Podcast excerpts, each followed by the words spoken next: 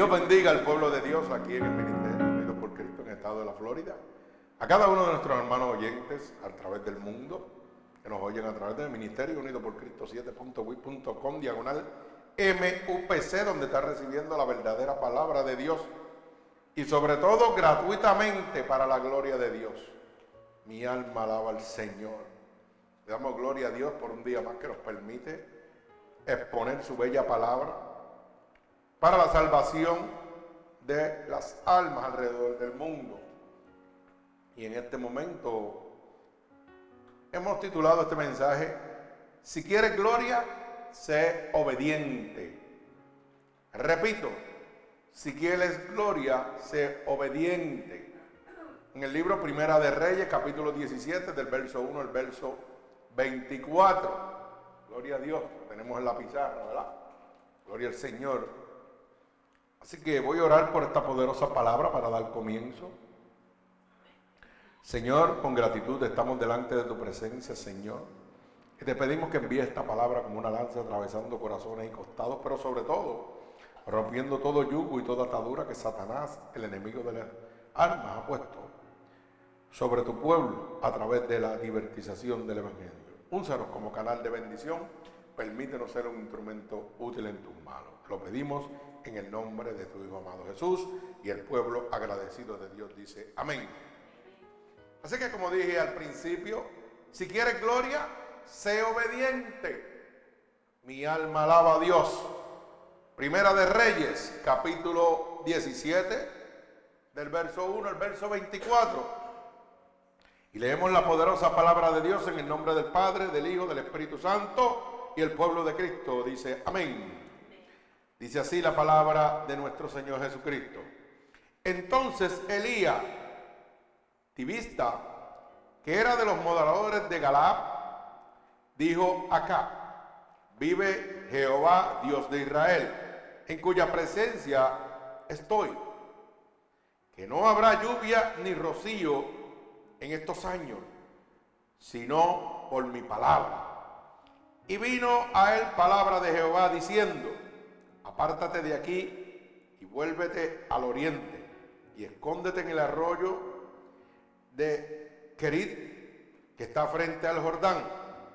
Beberás del arroyo y yo he mandado a los cuervos que te den allí de comer.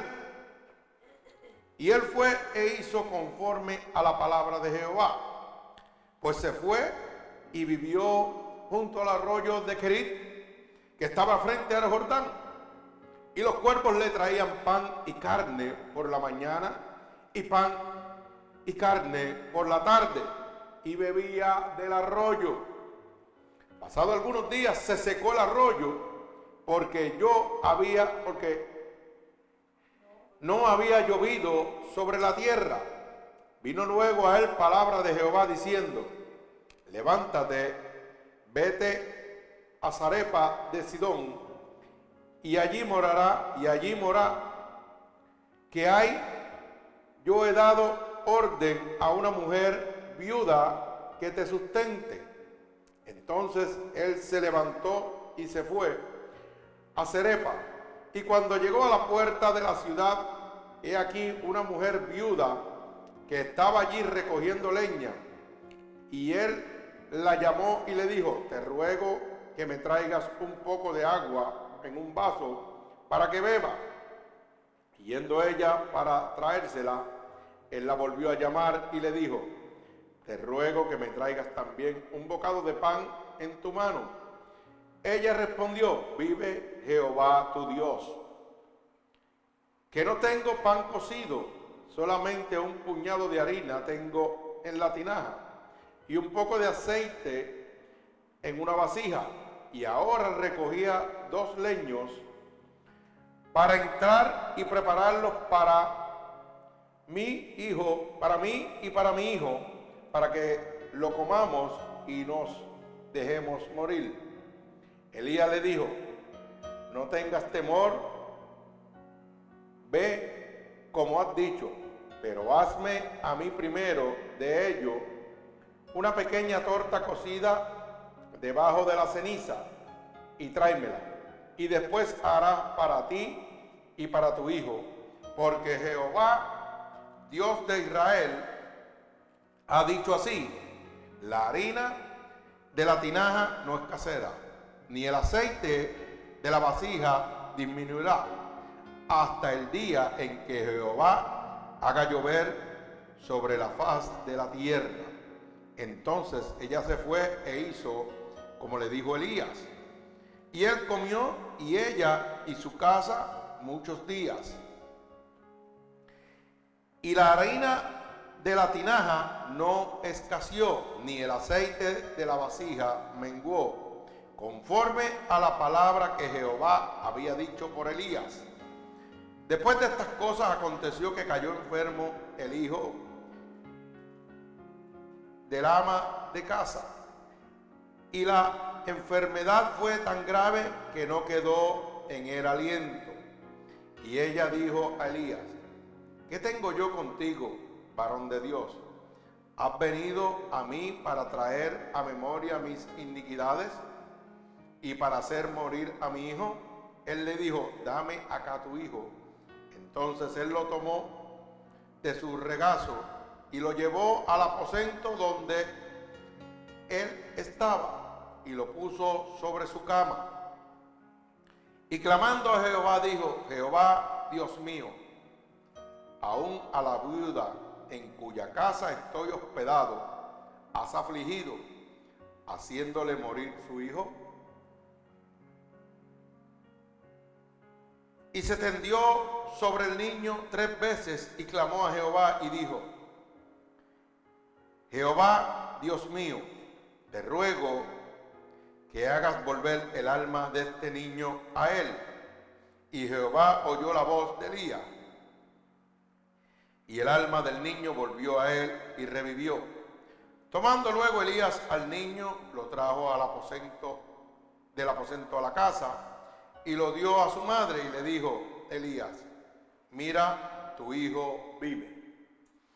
Entonces la mujer dijo a Elías, ahora conozco que tú eres varón de Dios y que la palabra de Jehová es verdadera mi alma alaba a Dios.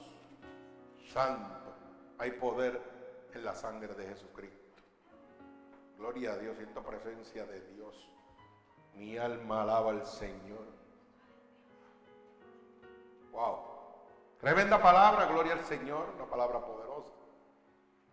La cual que cuando leemos esta palabra nos administra a nosotros y nos hace sentir presencia de Dios ¿Sabe por qué, hermano? Porque estamos viendo el poder de Dios a favor de un hombre de Dios.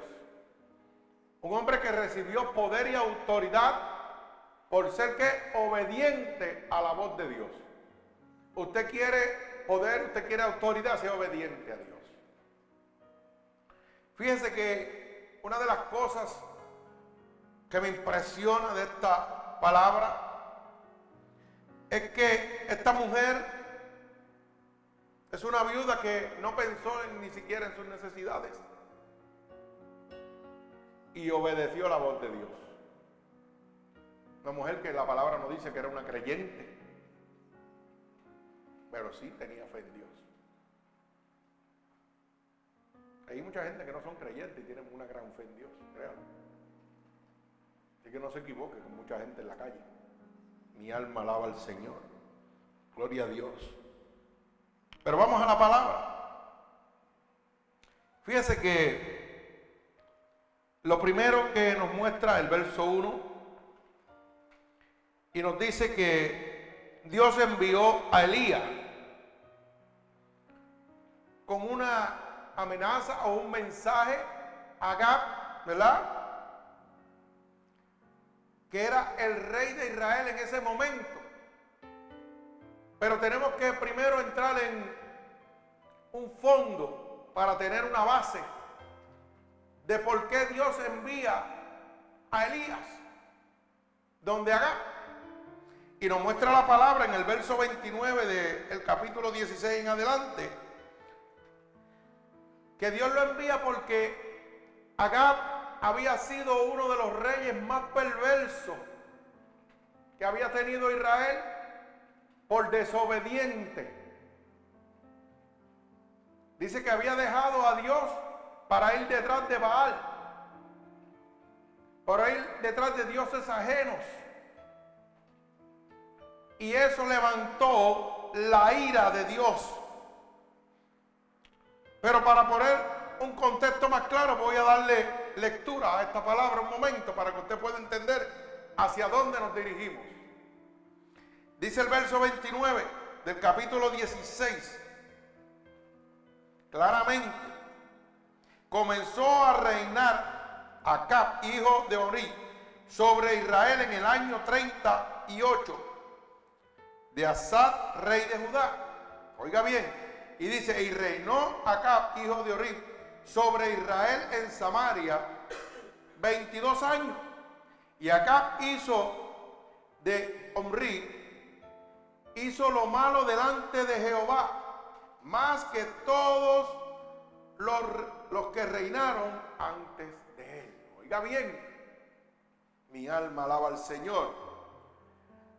Dice, porque le fue ligera cosa andar en pecados de Jehová, hijo de Nabat, y tomó por mujer a Betsabé, la hija de Baal, rey de los Sidonios, y sirvió a Baal y lo adoró. Mi alma alaba al Señor. E hizo altar a Baal. O sea que se olvidó de Dios. Y se fue detrás de quién? De los dioses ajenos. Mi alma alaba al Señor. Y hizo también, mire lo que dice, acá una imagen de acera. Haciendo así acá más que todos los reyes de Israel. Que reinaron antes que él para provocar que la ira de Jehová, Dios de Israel. O sea, que fue uno de los más perversos, de los más daños que en pecado concibió siendo rey de Israel. Y dice la palabra claramente que qué hizo? Provocó la ira de Jehová, Dios de Israel. Dice, en su tiempo y él, Betel, reedificó a Jericó a precio de la vida de Abirán, su prometo, hecho en cimiento y a precio de la vida de Segú, su hijo. Menor puso sus puertas conforme a la palabra de Jehová. Había hablado por Josué, hijo de Nun. Entonces, ahí es donde viene Elías. ¿A qué? hablarle a quién? Acá, el rey de Israel. ¿Por qué? Por la desobediencia porque dejó a Dios para ir detrás de los dioses ajenos, hermano. Que mucha gente deja a Dios para irse al mundo y seguir al Dios ajeno, ¿ah? a Satanás, el gobernante del presente siglo. Y la palabra nos enseña que cuando nosotros hacemos eso, ¿qué hacemos?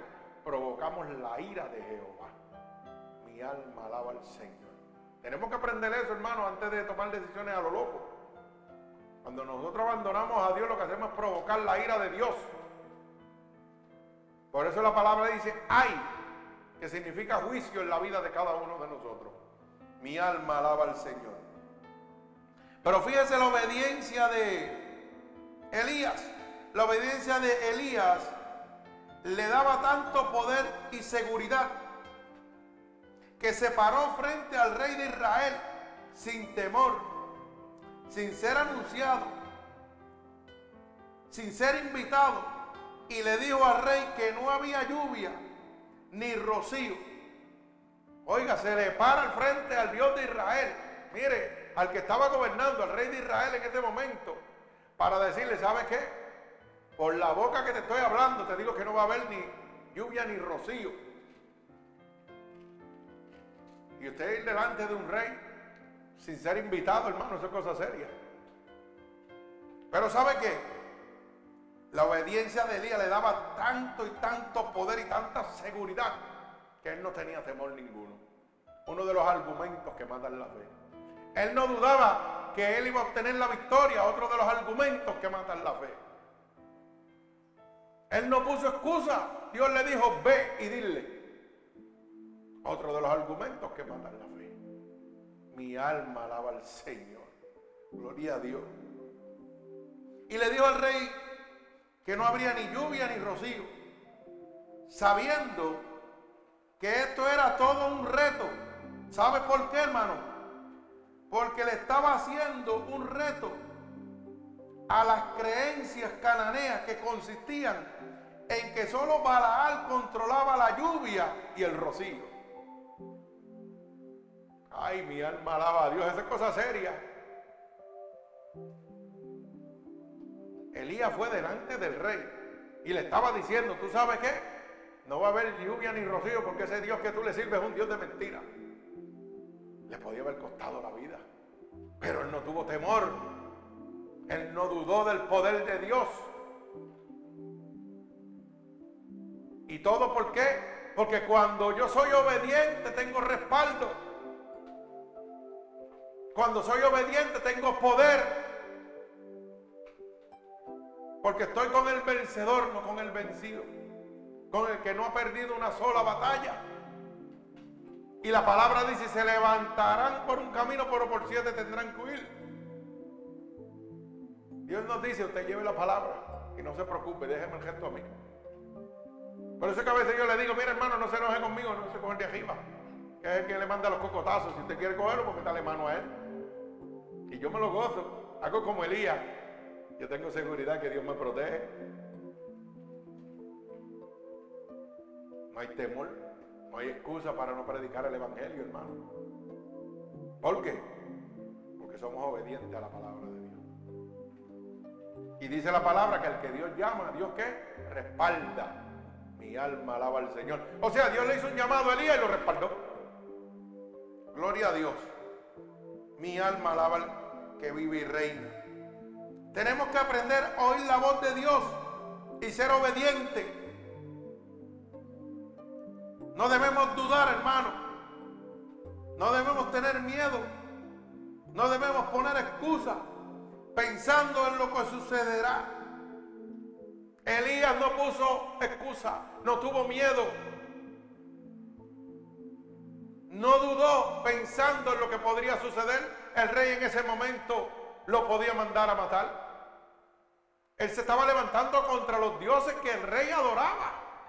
Le estaba diciendo en la cara, tu Dios no sirve. No va a llover. Ese Dios que tú dices que controla, oiga, el rocío y la lluvia. Eso es mentira. El que manda, lo traigo yo. Oiga, estaba entrando en una controversia contra el rey.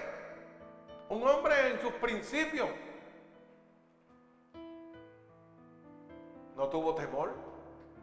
¿Y qué nos enseña esto, hermano? El poder, oiga, y la seguridad que nos da la obediencia a Dios. Cuando Dios nos da ese poder y esa seguridad por obediencia, nosotros le hablamos a los demonios y los demonios salen cogiendo. Pero si usted no es obediente a Dios, usted puede estar seguro que los demonios lo van a hacer coger a usted. Y lindo y bello que va a coger, porque verle un demonio salir de una persona y tratar de metérselo a usted, eso es cosa seria. Pero cuando usted es obediente a Dios, a la palabra de Dios, dice la palabra, en mi nombre echará fuera demonios. Sobre los enfermos pondrá las manos y sanarán. Gloria a Dios. Eso es promesa de Dios. Uno de los milagros más conocidos por Elías fue que hizo bajar el fuego del cielo. Ay, santo, eso es poder, hermano. Usted sabe lo que es orarle a Dios y que descienda fuego del cielo. Usted tiene idea de lo que estamos hablando. Orarle a Dios y que descienda fuego del cielo, hermano. Me parece que usted tiene que ser bien obediente a Dios para que Dios le derrame ese poder, esa gloria sobre usted. Mi alma alaba al que vive y reina. Cuando nosotros, hermanos, obedecemos a Dios, no tememos a nada de lo que pueda suceder. Ese es el problema que estamos pasando en este momento. En este momento, ¿sabe qué sucede, hermano? Que cuando no hay obediencia a Dios, no hay poder, no hay respaldo, no hay confianza.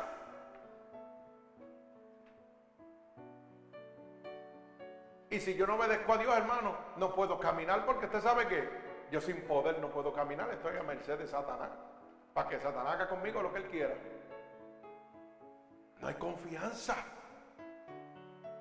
Y si no hay confianza, ¿sabe qué va a venir? Los cinco argumentos sobre su vida. Lo primero que va a llegar es la duda. Luego va a llegar el temor, el miedo, la excusa, la queja. Cosas que tuvo que matar quién? Elías.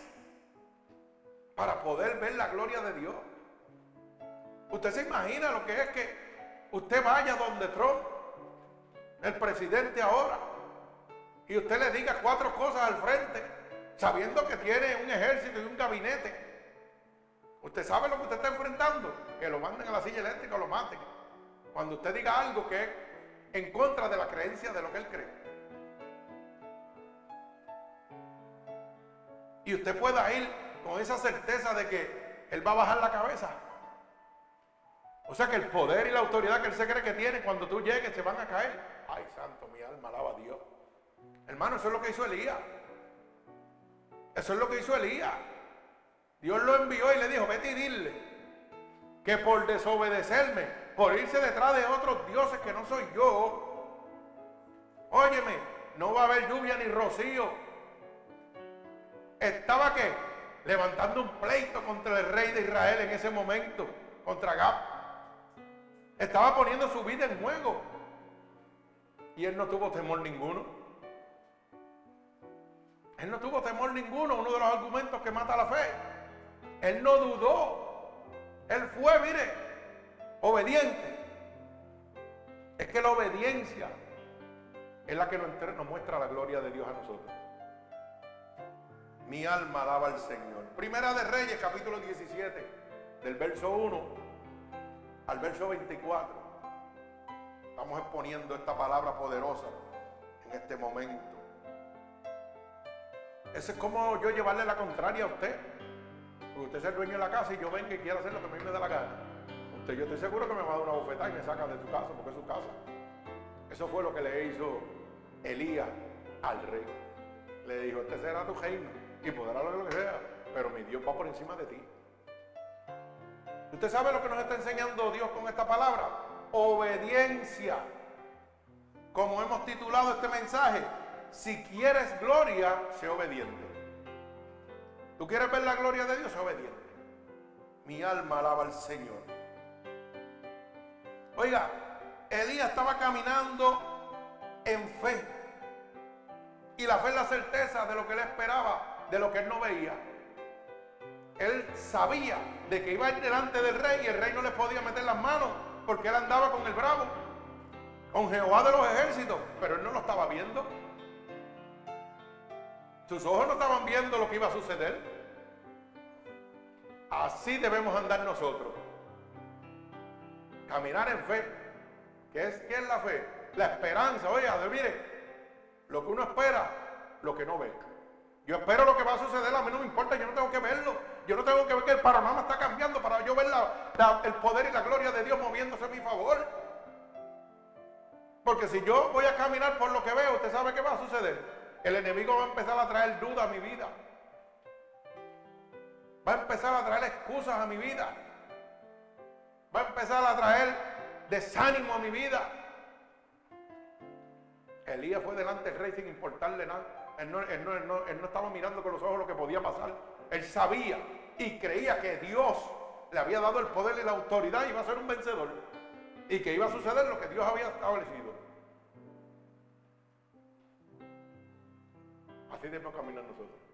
Aunque Dios nos habla, vamos a hacer lo que Dios dice y olvídese el gesto. Usted no tiene que ver qué pasa, usted espere.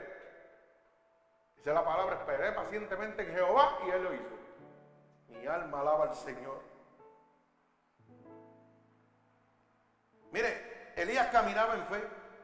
La viuda fue una prueba de fe del profeta al principio de su ministerio. Y ella también aprendió el valor de confiar totalmente en Dios. En medio de la prueba, hermano, aprendemos los dos. Era una prueba de fe. Dios le dijo, vete, vete para delante del rey y dile que los dioses de él no sirven. que por haberme dejado a mí, yo voy a traer la ira, el castigo mío, se lo voy a entrar encima de él. A pesar de que él dice que los dioses del ajeno son los que controlan ¿ah? El rocío y la lluvia. Mentira, el que lo controlo soy yo. Eso es cosa seria, hermano. Eso es como decirte, ve y darle una bofeta al rey. Y olvídate del gesto. La gloria del rey se le estaba cayendo, hermano. Pero él no lo dudó, él fue y lo hizo. Tal como le dijo Dios. Y Dios lo respaldó. Cuando Dios nos habla, cuando Dios nos dice algo, Dios nos va a respaldar, hermano. Gloria al Señor Jesucristo. Mi alma alaba a Dios. Mire, ¿usted sabe por qué? Porque Dios tiene todo preparado, aunque usted no lo vea. Aunque yo no vea las cosas, ya Dios tiene todo preparado. Por eso dice la palabra, tus ojos no son mis ojos, ni tus manos son mis manos, alaba. ¿Ah? Tú puedes mirar con tus ojos de aquí a la esquina, pero tú no puedes mirar lo que Dios está mirando. Tus manos pueden hacer un cafetito o algo así, pero no pueden hacer lo que Dios hace. Mi alma alaba al Señor. Gloria a Dios. A veces que nosotros queremos hacer las cosas y sabe que Dios es el que las tiene que hacer. Cuando yo quiero, mire, te voy a dar un mensajito para que vaya el primer golpe. Cuando yo quiero que algo cambie, lo que tengo que ser obediente. Yo quiero que algo cambie. Yo quiero que algo pues, suceda en mi casa, con mi familia o con lo que sea. Yo tengo que ser obediente a Dios. Guardar los mandamientos de Dios, orarle a Dios y pedírselo. ¿Sabe para qué? Para que me suceda lo que hacía Elías, que le oraba a Dios y bajaba fuego del cielo. Mi alma alaba a Dios. Santo, mi alma alaba a Dios. Pero para que baje fuego del cielo hay que ser bien obediente a Dios, hermano. Hay que someterse a Dios, a la palabra. Hay que oír la palabra de Dios, hay que vivirla. ¿Mm? Leímos más adelante, ¿qué hizo Elías? Resucitó un muerto. Ay, santo, mi alma alaba a Dios. Y mire que dice la palabra que eran los principios de su ministerio. No era que era cuando estaba empezando. Y tenía tanto poder y tanta autoridad. ¿Mm? Imagínese a mitad de su camino. Ay, santo. Mi alma alaba a Dios. Lo que pasa es que, como dijimos al principio, Usted quiere ver la gloria de Dios, bájese de la barca. y a caminar sobre las aguas. No quite la mirada de Dios para que no se hunda como hizo Pedro. ¿Mm? Pedro fue obediente hasta una parte, hasta que le dijo, pues bájate de la barca, ven. ¿Tú quieres caminar solo? Ven a mí. Y cuando pegó a caminar se hundió. Porque tenía miedo de lo que sucedería, dudó. ¿Mm? Y Dios le dijo, hombre de poca fe que mucho nos dice a nosotros Dios, hombre de poca fe. ¿Por qué quieres hacer lo que yo puedo solamente yo puedo hacer? ¿Mm? Porque a veces nosotros queremos hacer lo que solamente Dios puede hacer. Mire hermano, a nosotros nos toca hacer una parte, a Dios le va a tocar la otra. Y la parte más difícil le toca a Dios. ¿Sabe por qué? Porque Dios tiene que hacer la parte de Él y también tiene que ayudarle a usted con la de usted. Porque usted solo no puede hacerla para que usted lo sepa. Hay veces que nosotros queremos cambiar. Mire, hermano, yo quiero que usted aprenda esto. Y esto no se lo olvide. Apréndale, métalo en su cabezota. Oiga bien lo que le voy a decir. Cuando usted cambió, ¿lo pudo hacer por usted mismo? ¿O porque otra persona lo indujo a que usted cambiara? ¿Quién fue el único que lo hizo cambiar a usted, hermano? Porque usted quiere que las demás personas cambien. Porque usted quiere que le puede hacer cambiar a otra persona. Entrégueselo a Dios. Haga como hizo Elías. Ore, reclámele a Dios. Dice, dice la palabra que Elías clamó. Oiga bien, no fue que le dijo, mira, sáname a este. No, no, no. Dice que clamó. Que lo llevó a su aposento. Que lo sentó allí lo costó. Y pegó a clamarle a Dios. Ay, santo, mi alma alaba a Dios para que el milagro pudiera hacer.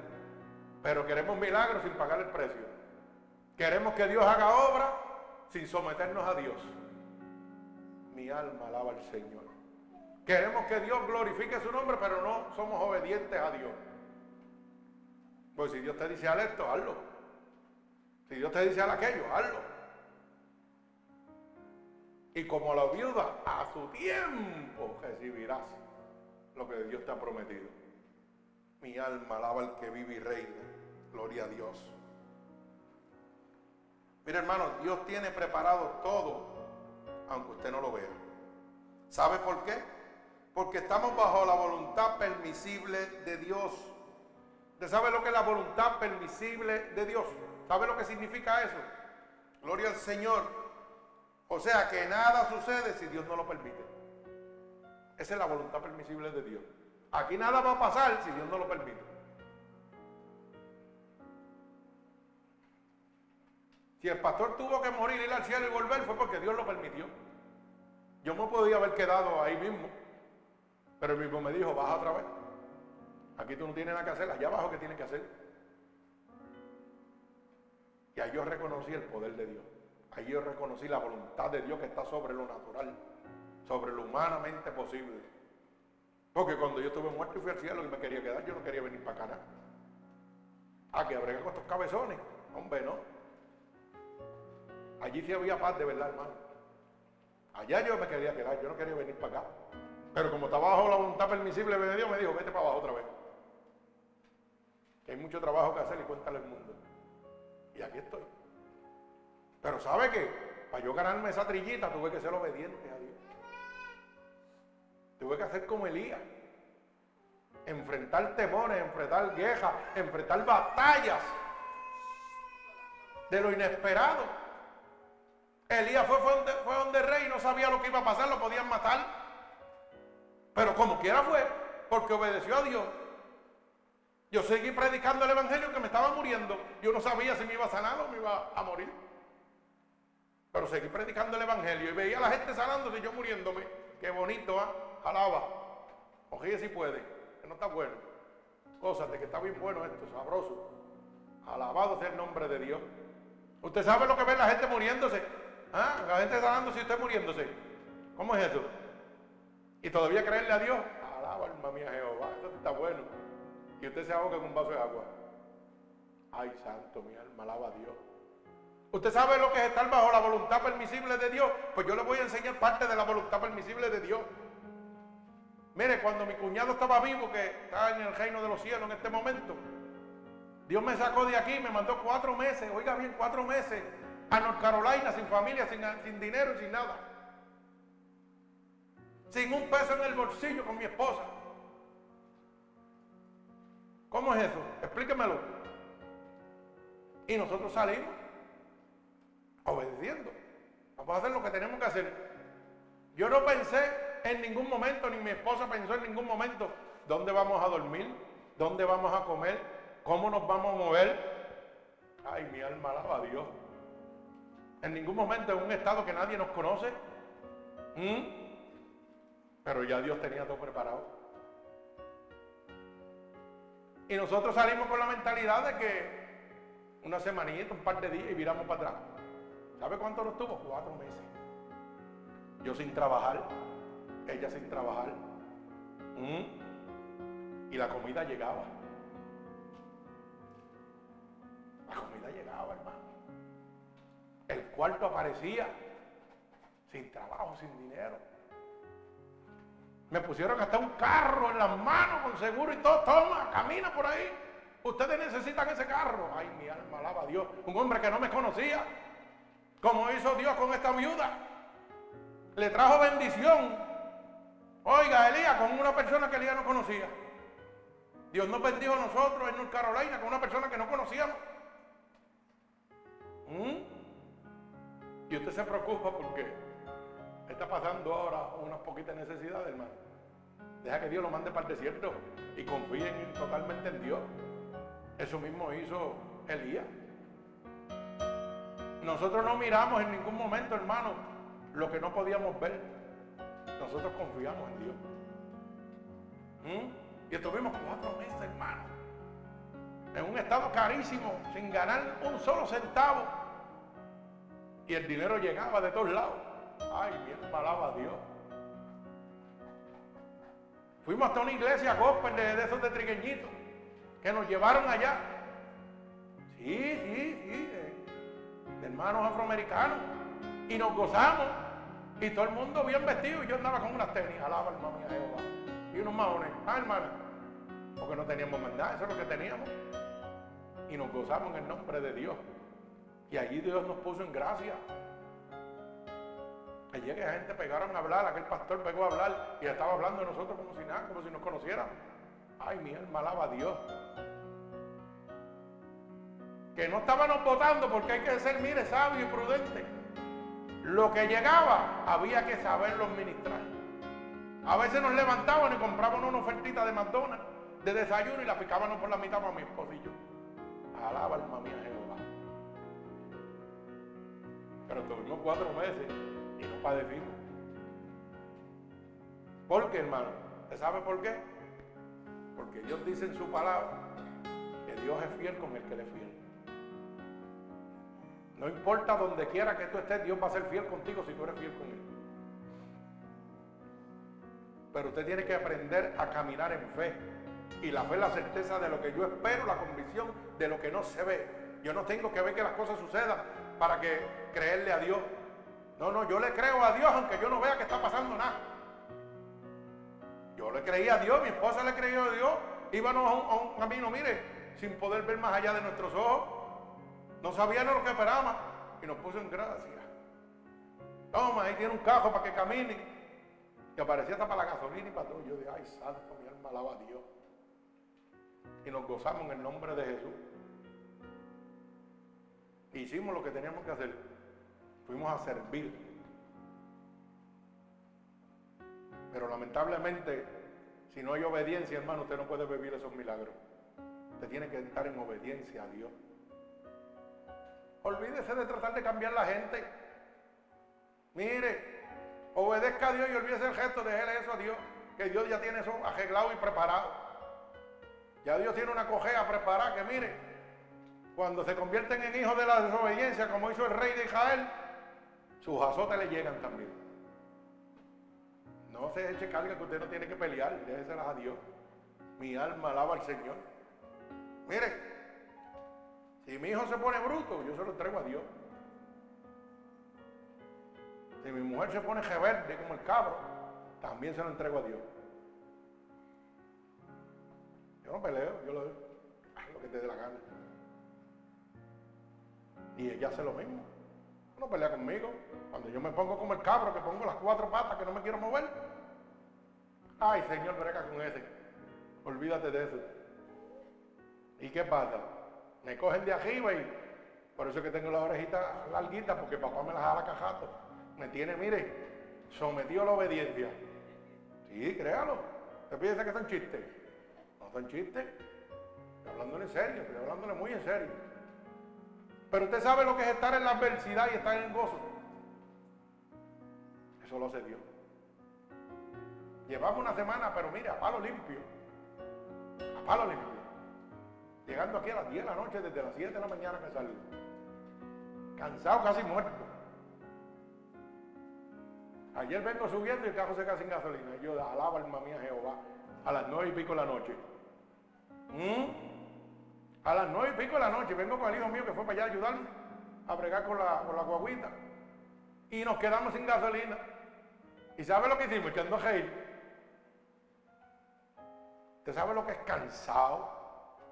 Más apestoso que un huevo puesto en el monte. Sí, sucio, bueno, sucio, estaba, no olvídese. Y quedaba en medio de la cajetera sin gasolina. Y usted reírse y pegada a hacer chiste. ¿Ah? Y hasta, hasta, hasta, hasta, mire, hasta el buen samaritano que usó Dios estaba riéndose. Porque desde que lo llamé estaba riéndose. Y hermano, usted me puede venir a traer un galoncito de gasolina. Tráigamelo por ahí que no tengo dónde echarlo. Ah, no, y lo lindo no es eso, hermano. ¿Sabe qué pasa? Que nos quedamos sin gasolina frente al mismo puesto de gasolina. Pero no tenemos con qué echarla. Y lo que no, eso no es nada nuevo, eso es acajato. Y nosotros, pues, ¿qué? ¿sabe qué? Estábamos en el gozo que solamente Dios puede dar. Porque yo le aseguro que si Dios no hubiera estado conmigo, la mujer mía me conocía quién era yo. Olvídese que se hubiera hecho el despelote de la pasión. Pero como Dios cambió mi caminar, como Dios cambió en quien yo soy, pues lo que hacía era reírme y gozarme. Yo dije, pues, vamos? Vamos a reírnos.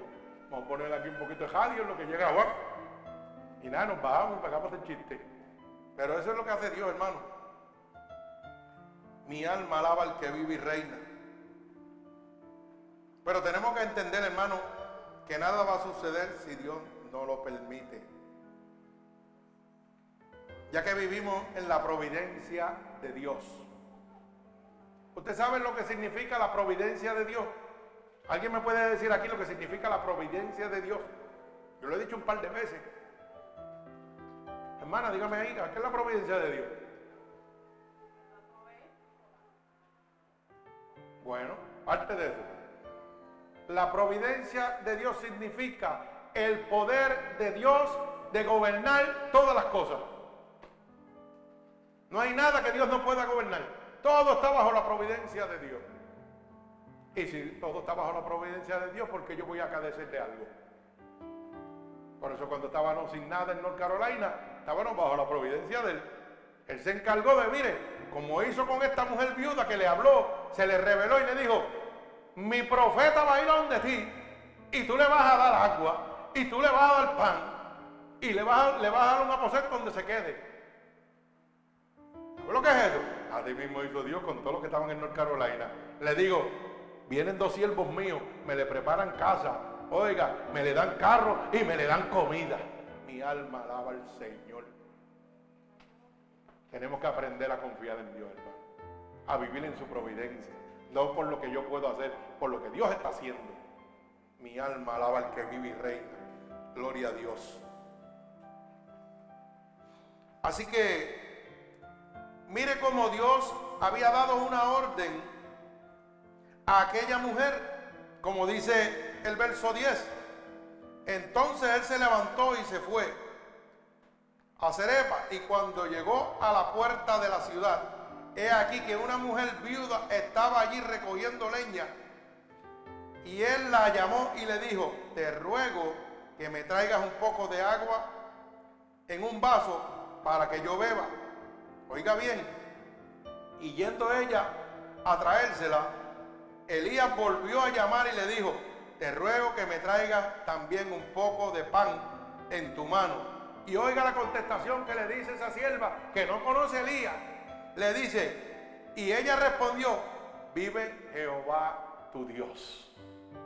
O sea, que esa mujer tenía que que darle todo lo que le estaba pidiendo porque Dios se lo había ordenado.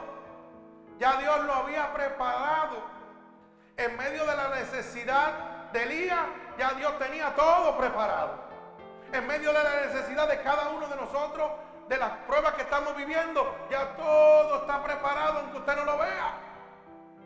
Elías salió en orden de Dios. ¿Y sabe qué? Él no sabía lo que le esperaba. Y ya Dios tenía una mujer que le decía, aquí yo tengo tu agua, aquí tengo tu casa y aquí tengo tu pan. Mi alma alaba al Señor. Pero Elías no lo estaba viendo. Elías estaba caminando por fe, sin saber lo que le esperaba. Usted se desespera si Dios tiene todo control? Dios lo tiene todo preparado. Usted no tiene que verlo, usted tiene que esperarlo. Usted obedezca a Dios y espere que Dios haga lo que va a hacer. Mi alma alaba al Señor. Bendito el que vive y reina. Gloria a Dios. Mire, Dios había preparado a esta mujer para que Elías recibiera lo que le había prometido Dios. Dios le dijo a Elías en el verso 9 del capítulo 17, primera de Reyes, le dice, oiga bien, levántate y vete a Zarepa de Sión y mora allí. Y aquí yo he dado allí orden a una mujer viuda para que te sustente. Ay, mi alma alaba a Dios. Pero mire la palabra, lo que Dios está usando, una mujer viuda, desamparada, sola, no, no un rico para que cuando tú llegues todavía dudes más. Y este es que me va a ayudar. Si este está peor que yo, este se está muriendo. Eso es lo que tú te crees, está lleno del poder de Dios. Lo que te hace falta a ti, poder de Dios, autoridad de Dios. No es con mi fuerza, es con las fuerzas de Dios. Es con las fuerzas de Dios que yo venzo. Ya Dios tenía preparada esa mujer. Y le dijo a Elías, vete, que yo he dado orden. O sea que Dios qué hizo? Se le reveló a la mujer y le dijo, prepárate, que viene Elías de camino. Y quiero que me le dé albergue, me le des comida. Y olvídate de lo demás. Una mujer pobre, oiga bien. No era un hombre, una mujer rica, era una mujer que tenía necesidades, porque era una mujer viuda, sola. Santo, mi alma alaba. ¿Usted oyó la palabra? Sola. Pero sola para el mundo, pero no para Dios, porque tenía Dios a su lado. Alma alaba a Dios. Por eso dice la palabra, aunque tu padre y tu madre te dejaden, con todo, con todo, yo te voy a recoger. Mi alma alaba a Dios. Y a veces pensamos que estamos solos.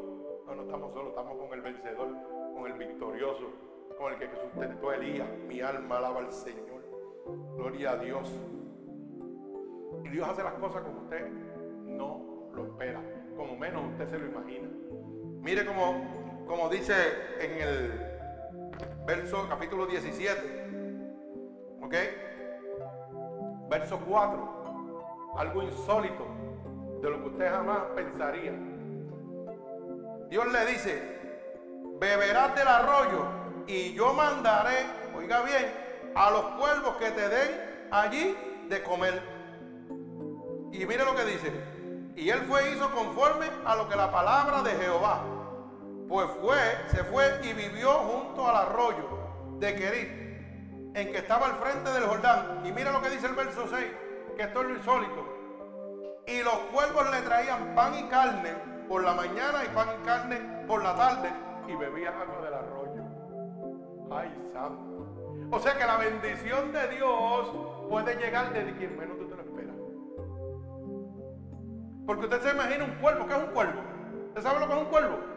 Eso es un depredador, hermano. Eso se come todo, la porquería, todo lo que hay. Y Dios decirle, cuervito, le vas a llevar comida día y no se te ocurra ni pasarle la lengua, ni probarlo. Y lo vas a hacer de día y de noche. Ay, santo, hay poder y autoridad. O sea, con un ave de japiña, con un cuervo, con algo que, mire, eso es un depredador natural. Me está mandando comida.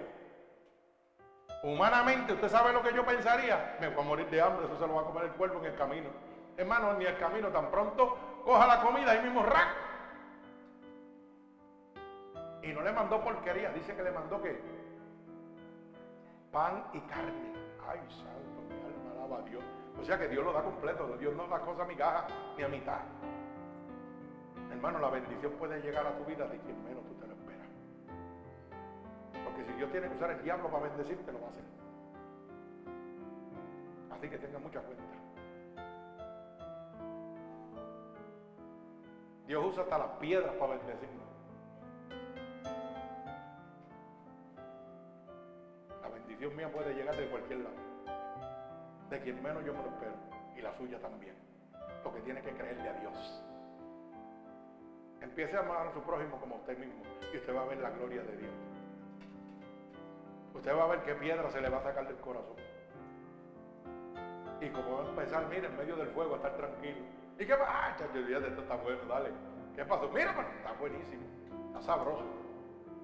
¿Mm? Por eso dice la palabra, hay que saberla entender caminarás por el fuego y no arderás. ¿Sabes lo que es caminar por el fuego y no arder? Estar confiado totalmente en Dios. Que no importa lo que esté pasando. Gracias Señor porque tú me das la paz que sobrepasa qué? Todo entendimiento. A veces dice que estamos locos, pero bueno. Es mejor ser un loquito así. Gloria al Señor. Mi alma alaba al que vive y reina. Gloria a Dios. O sea, Dios usó esta mujer para traer bendición a la vida de Elías, una mujer que ni siquiera Elías conocía y la mujer no conocía a Elías tampoco. Tenía que creer por lo que había oído, por lo que Dios le había mandado a decir a través de Samuel. Ay, santo. ¿Cuántos de nosotros estamos viviendo así? Mi alma alaba a Dios. Yo no tengo que verlo, yo tengo que creerlo. Y cuando Dios me habla, hacer lo que Dios me dice. A mí no me importa cuál es el propósito del plan que Dios tiene allá. Yo voy a hacer lo que Dios me está diciendo, conforme a su palabra. Lo que él vaya a hacer es un problema de él. Pero yo tengo que hacer mi parte, aunque no sea lógico. Aunque yo no le encuentre una, una cosa lógica a lo que estoy haciendo. Hay veces que Dios me manda a hacer algo y yo lo hago y no tiene lógica en cuanto a la situación suya o la mía. Yo no sé ni por qué lo estoy haciendo porque Dios me lo dijo que lo hiciera. Punto. Eso mismo hizo esa mujer. Dios le dijo, oiga, voy a mandar a mi siervo. Ella no estaba viendo que Elías venía. Ella oyó y le dijo, prepárate. Y prepara un cuarto que eso es pelía. Y me le vas a dar pan y agua también. ¿Y qué hizo ella? Lo hizo. Ella no le preguntó a Dios, ¿y para qué tú lo vas a traer aquí? ¿Y qué va a hacer la de aquí? No, no le preguntó nada de eso. Ella hizo lo que su parte. Y Dios le tocaba hacer otra parte. Mi alma alaba al que vive y reina. Gloria a Dios. Dios tiene que usar a veces instrumentos para nosotros recibir lo que ha prometido.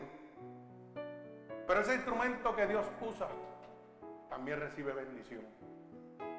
Mi alma alaba al Señor. Una mujer que Elías ni siquiera conocía. Oiga, fue la que Dios usó.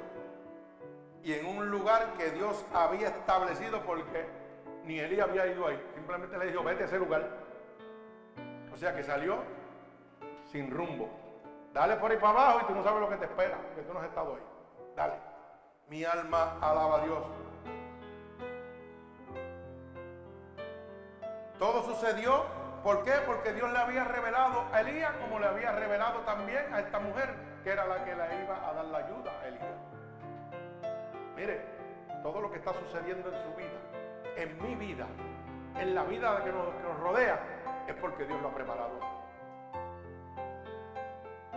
Yo no tengo que conocer a una persona para que me traiga bendición a mi vida. No, hermano. A veces pensamos que el que nos va a traer bendición es un familiar, un amigo. Y es alguien desconocido que va a traer a tu vida bendición, fortaleza, sabiduría, paz y tranquilidad. Y luego se convierte en parte de ese núcleo. Hermanos en la fe. Y tú dices, wow, jamás me imaginé yo que esto pueda suceder. De la nada salió fulano de tal por allá y me trayó bendición y paz a mi vida. De la nada salió fulano por allá. O de la nada salió un cuervo a traerme comida y, y pan. Ay, santo. Créalo. Como hizo con Elías. A veces los cuervos traen que pasa que, a ver qué pasa. Es recibir la bendición y no dejarse arruinar cuerpo. Todo está establecido por Dios pero tenemos que hacer nuestra parte. Bendito sea el nombre de mi Señor Elías fue obediente y siguió paso a paso lo que Dios había dicho y esperó a recibir lo prometido. Ahí es donde tenemos el problema más grande los que le servimos a Dios. Que cuando llega el desespero desenfocamos el paso de Dios. Pero eso es una artimaña del diablo un truco del diablo para que tú pierdas paso a paso lo que Dios te está diciendo. No, es por aquí que te tienes que ir. No, pero no es por aquí que te tienes que ir. Ya Dios tiene todo preparado y nosotros venimos y cambiamos las cosas porque queremos que esto es mejor. No, pero es que yo no veo que eso va a pasar así bien. Créelo que va a pasar bien. A lo mejor, ¿tú sabes que Elías podía haber dicho, Señor, si tú me vas a mandar para allá, pues mira, yo tengo un primo allá que es rico y no voy a pasar hambre y tiene cuartos cómodos. Y Elías viene y se va a casar el primo, es rico, por decir, esto es una anécdota. Y tiene cuarto cómodo. Y se encontró el diablo de frente. Y Dios lo que quería era que no te encontraras con el diablo. Santo, mi alma alaba a Dios. No siempre lo que los ojos ven es lo mejor. Por eso hay un mensaje que siempre yo mando por ahí veces. Y ese por el corazón, no por los ojos. Porque el corazón lo guía a Dios. Los ojos los guía el hombre. Mi alma alaba a Dios. Bendito sea tu santo nombre. Mire, cuando las cosas empiezan a fallar o a salir mal, es cuando usted no es obediente y empieza a cambiar, oiga bien, el plan de Dios con sus ideas y sus pensamientos humanos, pensando que de esa manera usted va a salir mejor. Ya Dios tiene un plan establecido, aunque para usted no sea lo mejor. Y entonces dice, pues yo le voy a añadir una jutita más al plan para pasar más cómodo ¿Ah? Y coger más beneficio, como uno dice. Como quien dice, que de la manera que Dios me quiere pasar es fuerte. Déjame yo irme por aquí un poquito suavecito. Y eso es un pensamiento humano que va a traer consecuencias a tu vida. Porque vas a caminar por el fuego y entonces vas a arder, porque Jehová no va a estar contigo. Porque eso, hizo, eso mismo hizo con el rey. Le dijo, es conmigo que vas a caminar. Y él dijo, no, yo me voy con los dioses ajenos cógete ahora el castigo de Dios. ¿Mm? Y cuando el rey de Israel dejó a Dios, ¿qué hizo? Se fue con los dioses ajenos, con los brujos, con Balaal y le levantó hasta un altar. ¿Y qué dice? Que levantó la ira de Dios contra él. Eso mismo nos sucede a nosotros cuando cambiamos el plan de Dios. Dios lo había puesto como rey de Israel, pero él decidió hacer lo que le dio la gana. Eso pasa con nosotros. Cuando Dios tiene un plan en nuestra vida, para traernos bendición a nuestra vida y nosotros buscamos vías alternas, vamos a provocar la ira de Dios sobre nosotros. Y la ira de Dios puede llegar a través de sufrimiento, como puede llegar a través de soledad, como puede llegar de diferentes maneras. No tiene que ser una enfermedad, no tiene que ser una muerte, puede llegar de muchas maneras que te va a hacer doler. Y, vas a reconocer que metí las patas, de verdad que sí. En serio. Bendito sea el nombre de mi Dios.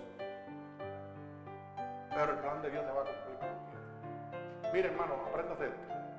Gracias, hermano, por acordarme de eso. Que yo que necesito a veces así un empujecito.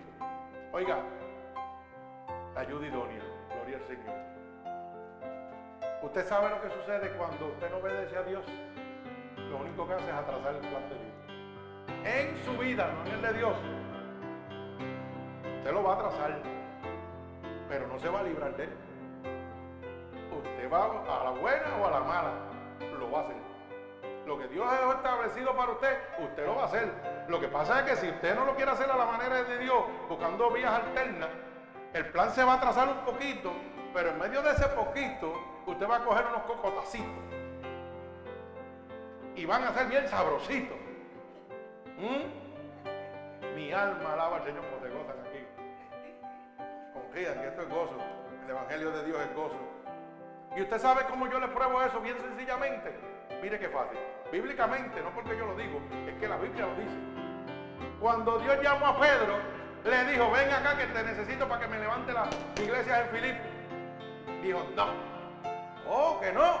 No, yo soy tartamudo, yo, yo, yo, no puedo hacerlo.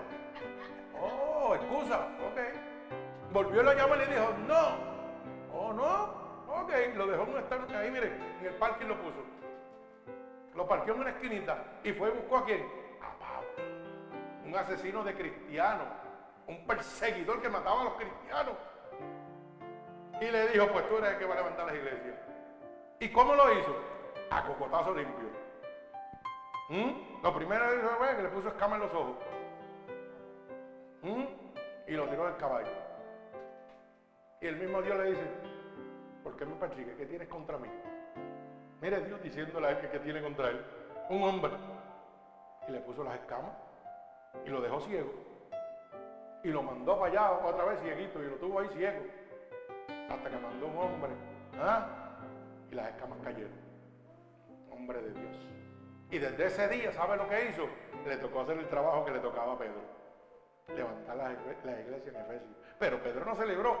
Pedro estaba en una esquina en el starting gate esperando que abriera la puerta de los caballos para salir cogiendo. Lo tenían ahí parqueado para que usted lo pueda entender. Y pegó Pablo a levantar con quién? Con Bernabé, mira, siguió ahí taquiti, taquiti, abriendo puertas. ¿Qué pasó cuando Pablo muere? ¿A quién usted cree que le tocó seguir lo, que, lo que primero negó? A Pedro. Lo fueron a buscar a cocotazo limpio. Atrasó el plan de Dios en la vida de él. Porque el plan de Dios siguió caminando con Pablo. La bendición de él fue la que él rechazó. Ah, la perdió por un instante por su terquedad. Así somos nosotros. A veces nos ponemos terco, bujo. Y, mire, la bendición de Dios la trazamos. Y paramos la bendición de Dios ahí. Oiga, y otro disfruta de ella cuando era cuando aquel ya cumplió el propósito, ¿sabe qué sucede? Que Dios dice, negro, ven ahora. Ah, no viniste a la buena, ahora viene a los cocotazos. Ven acá. ¿Y tú sabes cómo terminó Pedro? ¿Quién sabe cómo terminó Pedro? Crucificado a Jehová. Alaba alma mía Jehová para que vaya gozando. Se lo podía haber evitado. ¿Me va entendiendo? Hermano, de lo que Dios ha dejado establecido por usted, no se va a liberar. Usted lo que va es atrasarlo. Así que que tenga oído, que oiga lo que el Espíritu dice. Gloria al Señor. Mi alma alaba al Señor. Así que recuerde que cuando las cosas empiezan a salir no conforme a lo que está establecido es porque nosotros tomamos vías alternas para tratar de mejorar lo que es inmejorable, lo que Dios ha establecido y está preparado ya por Dios. Cuando nosotros metemos la mano dañamos el plan de Dios. ¿Sabe por qué? Porque el plan de Dios, mire, es gloria en plenitud y Dios no comparte su gloria con nadie. Si usted mete la mano, Dios saca la de él. Usted tiene que dejar que Dios lo haga todito. Usted tiene ese para atrás a gozar, porque a veces somos necios y queremos meter la mano, vamos a gozarlo. Dale Señor y tú lo vas a hacer todo. Yo me lo voy a gozar. Y lo único que me dice, sea obediente. Sea obediente. Mi alma alaba al Señor. Gloria a Dios. Mire, cuando nosotros metemos la mano, caemos en la trampa del enemigo y recibimos la consecuencia de nuestros actos. Tratando de mejorar lo que Dios tenía preparado para usted, pensando, ¿sabe qué? Solamente en sus intereses y no los intereses de Dios. Porque cuando Dios tiene un plan, ¿sabe lo que hacemos? Metemos la mano para buscar un interés, pero es personal. Y no pensamos cuál es el plan de Dios. Déjame orarle a Dios para que Dios me muestre me revele, me diga, mira, yo voy a hacer esto así, pero es porque tengo una bendición preparada para ti aquí. Y tú dices, ay, pero ahí es muy fuerte, por aquí yo puedo pasar suavecito y llego al mismo sitio. Lo que pasa es que por el lado donde te vas hay hoyo, hay piedra, hay tropiezos, hay espinas. Y de eso era que Dios te estaba librando. Porque yo quiero llegar a un sitio, oiga, mi alma alaba al Señor que Dios es bueno. Oiga bien lo que le voy a decir. Cuando yo quiero expresarle a una dama, mi amor, ¿cuál es lo más que usa el ser humano? Un ramo de flores, de estas de cosas. Porque eso es lo que expresa el amor de un ser humano, ¿verdad que sí? No, no, no, sí, no, los tiempos de antes. Y los olfachos como ahora. Todavía hay viejitos olfachos. Sí, hay que buscarlo con micrófono, pero bueno. Pero los hay, los hay, hermana, todavía, gloria a Dios. Oiga bien lo que le voy a decir. Pero usted no se ha dado cuenta de algo, que esa flor que está arriba, ese capullo, que da tanto, expresa tanto amor, que expresa tanta paz, que expresa tanta tranquilidad en medio de su camino. Ay, mi alma alaba a Dios, está lleno de espinas. Ay, santo, mi alma alaba a Dios. Y usted sabe lo que hace Dios, que te enseña a llegar a la rosa, a su amor máximo, sin tocar una sola espina. Mi alma alaba que vive y reina. Eso es lo que Dios quiere hacer contigo. Pero cuando nosotros tomamos otra decisión, empezamos, vamos a llegar a la rosa, pero lleno de espinas, lleno de sufricio. Mi alma alaba al que vive y reina. Aprenda eso, nunca se lo olvide. Yo quiero amor sin castigo. Cuando, cuando Dios es mi guía, nada puede salir mal. Bendito sea el nombre de mi Señor Jesucristo. ¿Por qué? Porque la Biblia dice que Dios es que amor. No dice que Dios da amor, dice que Dios es la expresión máxima de amor. Y si yo quiero llegar al amor máximo de mi vida, a la tranquilidad más grande, se llama Jesucristo. Pero van a haber espinas en medio de esa rosa. Y el único que me puede dirigir a ella sin tocar una zona espina, hermano, se llama Cristo.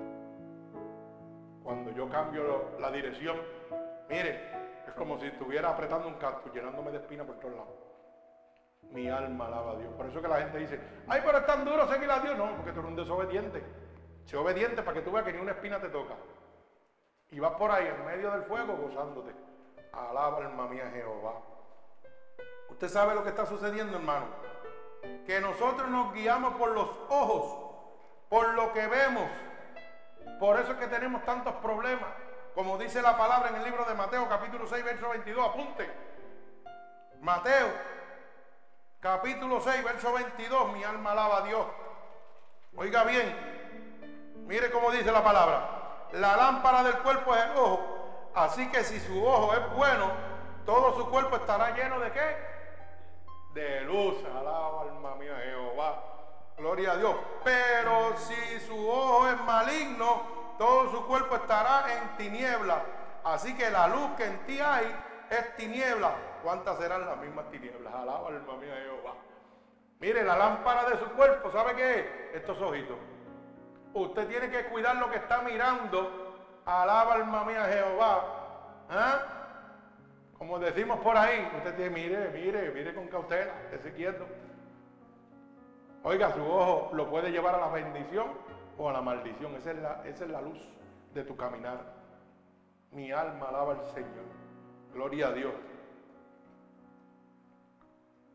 Y si usted mira lo que dice Mateo 6, 33, ¿sabe qué dice? Ahí mismo está más adelantito. Buscar primero el reino de Dios y su justicia y todas las cosas, todas, todas, todas, todas, todas, te van a ser añadidas. Mateo capítulo 6, verso 33. Buscad primeramente el reino de Dios y su justicia y todas las cosas te serán añadidas. O sea, sigue el plan de Dios para que todo lo que tú necesitas sea suplido. Toda tu necesidad sea suplido. Busca el reino de Dios, busca el plan de Dios en tu vida. No metas la mano ahí. Mire, Dios sabe cuando yo necesito un vaso de agua. Dios sabe cuando yo necesito comer. Dios sabe cuando yo necesito que me den un abrazo. ¿Mm? Dios sabe cuando quiere que yo me ría y sea un payaso. Alaba alma mía Jehová. Dios lo sabe todo. Yo lo que necesito es buscar su reino primero, hermano. Buscar la voluntad de Dios. Mi alma alaba al que vive y reina. Fíjese que Dios usa a una mujer humilde, sin recursos, pero obediente a Dios. Oiga bien, para bendecir a quién? A Elías. Porque mire cómo dice la palabra. En el verso 12, oiga lo que dice la palabra que dice la mujer, que esto nos deja saber a nosotros que era una mujer que pobre, no era una mujer rica. Dice, y ella respondió, vive Jehová tu Dios, que no tengo pan cocido Solamente un puñado de harina tengo en la tinaja y un poco de aceite. Oiga bien, que nos habla de que de escasez. No nos habla que tenía por montones. Oiga bien, y un poco de aceite en la tinaja. Oiga bien, en la vasija. Y ahora recogía dos leños para entrar y preparar para mí y para mi hijo. Oiga, para que comamos y no moramos. ¿Qué le está diciendo? Que era tan poco lo que tenía que tenían que comer eso porque si no, mire, molamonchi, se iban por la vía del poncho, se moría. O sea que había escasez. Dios no buscó un rico para bendecirme, Dios buscó un humilde, un necesitado, un hombre que confiaba, una mujer que confiaba totalmente en Dios para bendecir tu vida. Para que tú puedas poner la mirada en Dios y no en las cosas del mundo. Porque usted sabe que si Dios va a bendecir mi vida, y veo el ejemplo por decir, pues yo siempre me pongo, porque a mí me gusta ponerme de ejemplo, para coger los cocotados. Y un sueño, ¿verdad? Uno dice. Y Cano, pues en este momento fuera inmensamente rico, económicamente. Y Dios le dice, pues vete y bendice a hermano Juan, o bendice a hermana Leti, o bendice a mis hijos. Cuando yo llego y llego con la bendición a usted, usted no está poniendo la mirada en Dios, usted está poniendo la mirada en la riqueza que tiene ese hombre. Y la gloria no se la va a dar a Dios, se la va a dar al que le está trayendo los chavos. Porque usted está mirando que con sus ojos lo que el mundo puede dar. Y dice, Ave María, ese hombre es tan bueno porque tiene tanto dinero, pero sería tan bueno si no tuviera dinero. Mi alma alaba a Dios. ¿Mm? Sería tan bueno. Pues entonces Dios dice, no, no, no, no, no, con los ricos no es.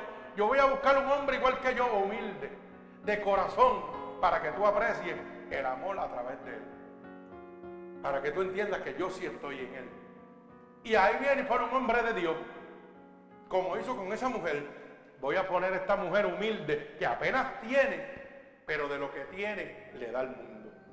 Por eso dice la palabra claramente, ni oro ni plata tengo, tengo de lo que te doy, te doy a Dios, a Jesucristo. Mi alma alaba a Dios. Y entonces, ¿qué miramos nosotros con los ojos? El amor de Dios a través de esa persona humilde. Con los ojos, a través del rico, miramos el poder de Satanás y las riquezas del mundo. Así que aprenda. Bendito sea el nombre de mi Dios. Fíjese que Dios en todo momento usó una mujer sin recursos. La cual lo primero que hizo es que no miró su necesidad. Parece que el verso 12 dice que qué? Que lo que tenía era más que qué? aceitito, oiga, más nada, pancito, para comer ella y sus dos hijos, más nada.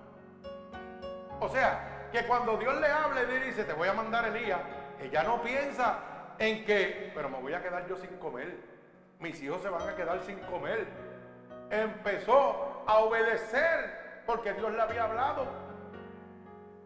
Dijo, yo voy a hacer lo que Dios me ha dicho, aunque yo vea que humanamente la necesidad me va a consumir. Pero como ella descansaba totalmente en Dios, pues lo hizo sin pensar. Dijo, ¿sabe que yo no tengo que pensar en nada? Yo lo voy a hacer, voy a bendecirlo y que Dios me bendiga a mí como Él pueda. Total, todo se lo debo a Dios. Mi alma alaba a Cristo. Mire, esa mujer no miró su necesidad, ni le importó la situación que estaba viviendo, pero cumplió la voluntad de Dios para recibir luego su bendición. Ay, mi alma alaba a Dios. Ahora es que la cosa se pone buena. Hay gente que quiere negociar con Dios. Y eso no, eso no trabaja así, hermano. ¿Usted sabe qué? La bendición más grande que un ser humano puede tener es servir. Es entregarle amor a los demás, entregarle paz, tranquilidad, lo que Dios te ha entregado a ti.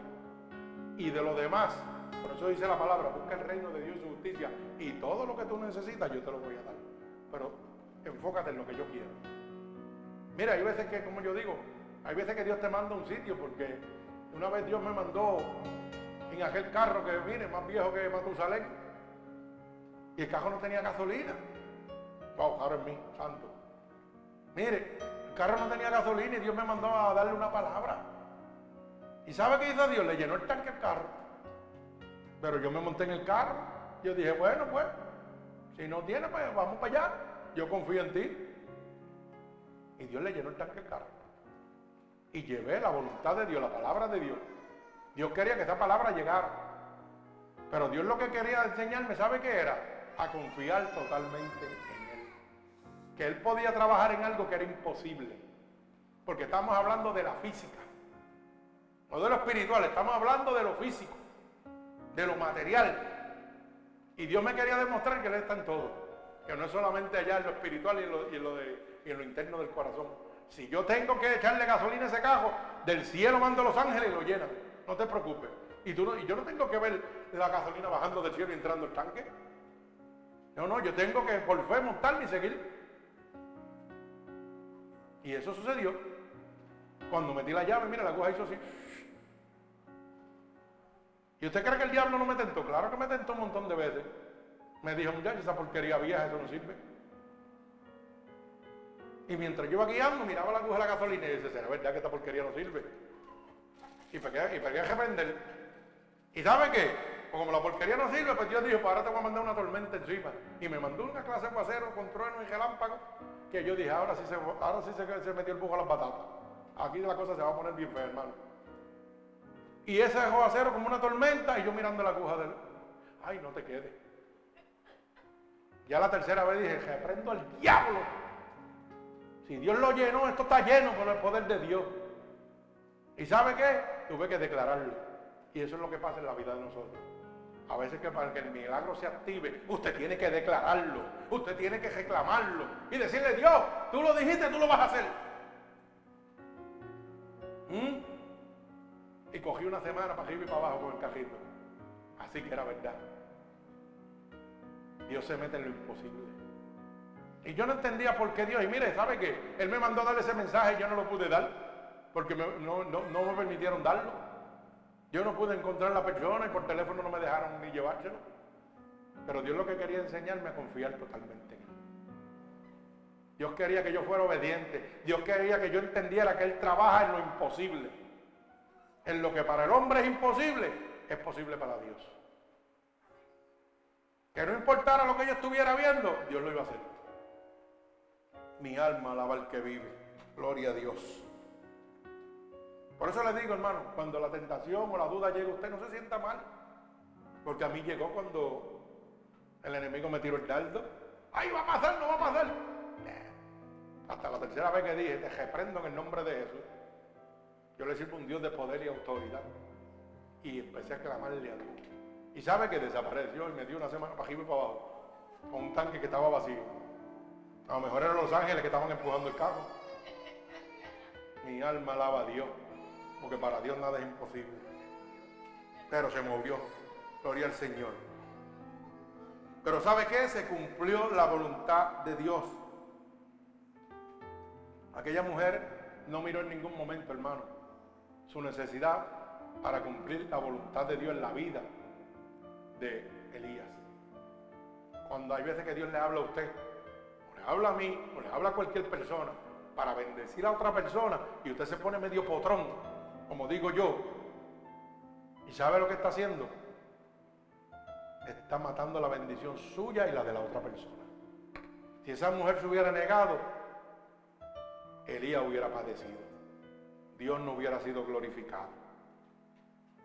Pero como la palabra dice que hasta el mismo diablo tiene que obedecer a Dios, con solamente Dios decirlo, es hecho. Mi alma alaba al Señor. Y la palabra no muestra que ella era cristiana. La palabra dice que era una mujer viuda, simplemente. Y sabemos que no estaba conforme, conforme a la voluntad de Dios, porque dice, más adelante dice, tú estás haciendo esto para mostrarme mis iniquidades, mis pecados. Mi alma alaba al Señor, gloria a Dios. Fíjese que a través de Elías, un hombre que no conocía pero Dios le había revelado, como dice en el verso 9, claramente, levántate y vete, que allí yo he dado una orden a una mujer viuda. O sea, esa mujer iba a recibir bendición de un hombre que no conocía, pero que ya Dios le había revelado. O sea que, mi hermano, antes de que Dios haga una cosa, Dios se lo va a revelar a usted. Dios le va a hablar a usted pero Dios le va a hablar a usted si usted está pendiente y obediente a Dios. Porque si Dios te dice, vete por aquí y tú no lo haces, pues no espere que Dios te hable. Eso es matemática sencilla, hermano. Cuando yo le tiro algo a usted o le digo algo, porque Dios me lo dice, usted lo hace si lo quiere, si no lo quiere hacer, no lo haga. Si le da pereza y no lo quiere hacer, ese es su problema. Pero la bendición de Dios, ¿sabe qué va a pasar? se va por el lado, porque usted la está retrasando. ¿Y entonces qué sucede? Viene el diablo y dice, ¡ah, Dios no hizo nada! Mentira, que no hiciste nada, fuiste tú, que Dios te dijo lo que tenía que hacer para recibir la bendición. Pero ¿sabe que me gustó más la cama? Porque imagínate que Dios te diga, 5 de la mañana, levántate, quiero hablar contigo. Segunda llamada, levántate que quiero hablar contigo. Y tú digas, ay, la cama está tan buena. Entonces te levantan a las 9, a las 7, a las 8, a la hora que sea, después de las 5, a la hora que... ¿Tú te crees que tú puedes dejar a Dios en hold en espera? No, papá, esto no es así. Dios dice, te digo el llamado, no, no, te quédate. Entonces dice, la bendición no llegó, Dios me falló. No, Dios no lo le fallaste tú a Dios. Que Dios te quería dar el mensaje y tú no lo quisiste oír.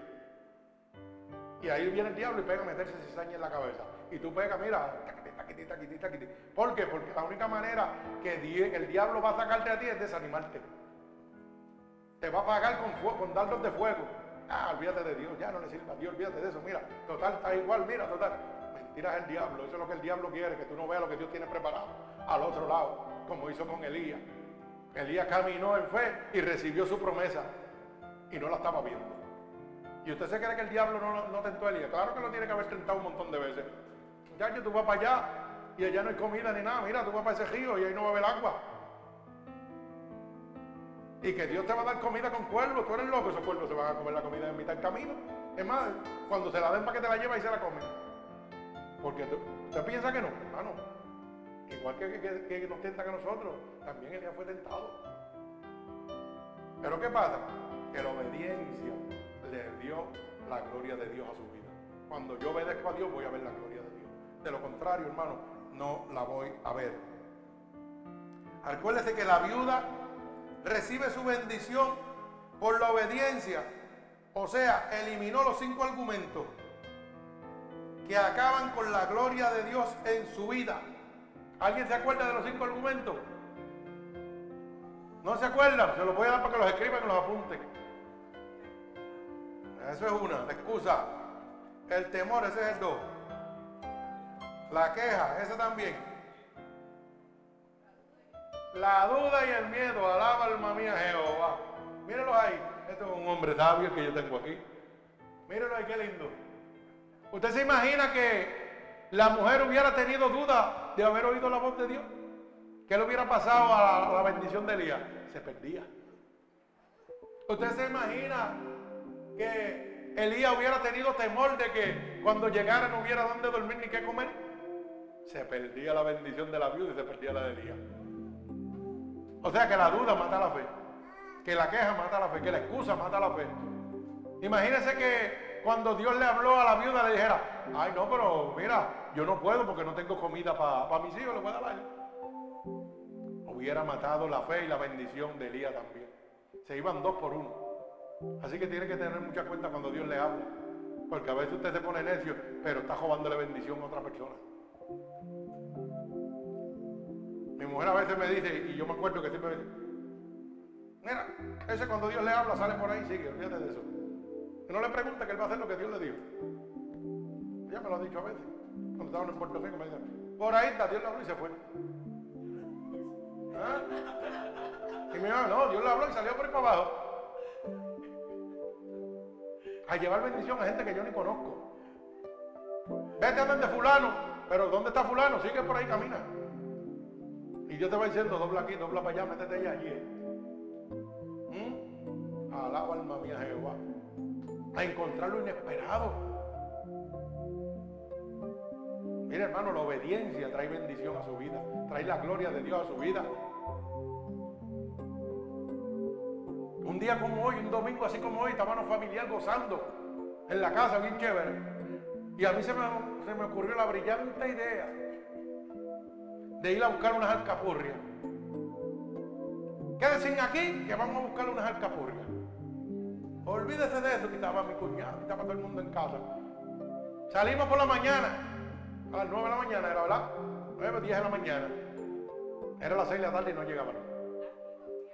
Allá, en Puerto las 10 de la noche era. Y no había llegado y salí desde las 9 de la mañana a buscar las alcapurrias. Imagínense cómo estaba la cosa. Casi, casi. Pero ¿saben qué pasa, hermano? Que salimos de camino a buscar las alcapurrias.